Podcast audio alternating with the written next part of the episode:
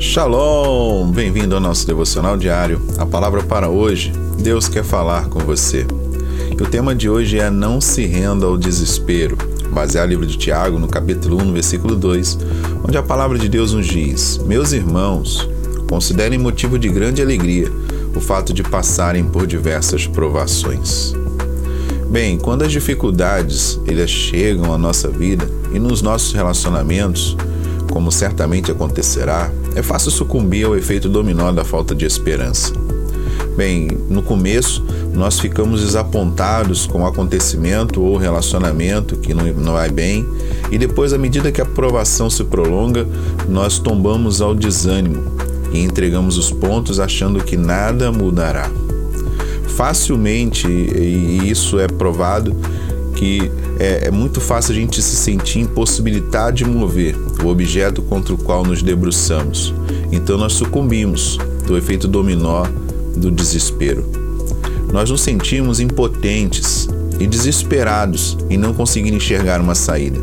Em vez de continuarmos a carreira da vida, é como se estivéssemos nadando sob uma superfície de um oceano feito de gelatina. Em geral, quando não conseguimos entender as circunstâncias da vida, nós limitamos as nossas expectativas de quem é Deus e para nós e principalmente no que ele pode fazer, ou seja, no poder que ele tem para as nossas vidas.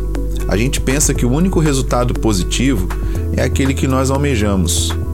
Mas eu quero te fazer pensar de outra forma. Nós devemos confiar no nosso Pai Celestial, porque Ele certamente tem planos melhores e maiores do que nós imaginamos.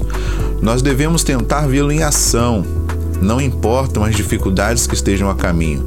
Lembre-se de uma coisa: a perspectiva de Deus é mais ampla do que a nossa, e somente o Pai Celestial e os propósitos dele, independentemente do quanto possam parecer dolorosos no momento, podem verdadeiramente satisfazer a nossa alma.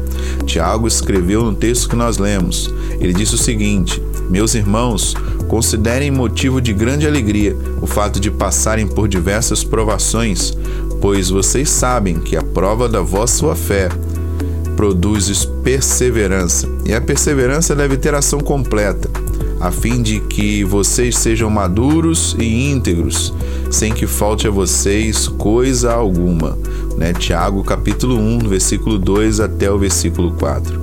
Então mantenha em mente esta verdade hoje, e você não se renderá ao desespero. Mas que verdade! Deus está cuidando de tudo.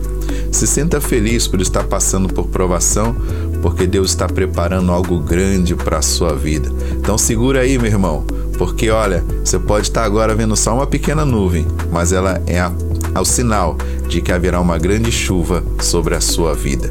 Que Deus te abençoe. Shalom, shalom.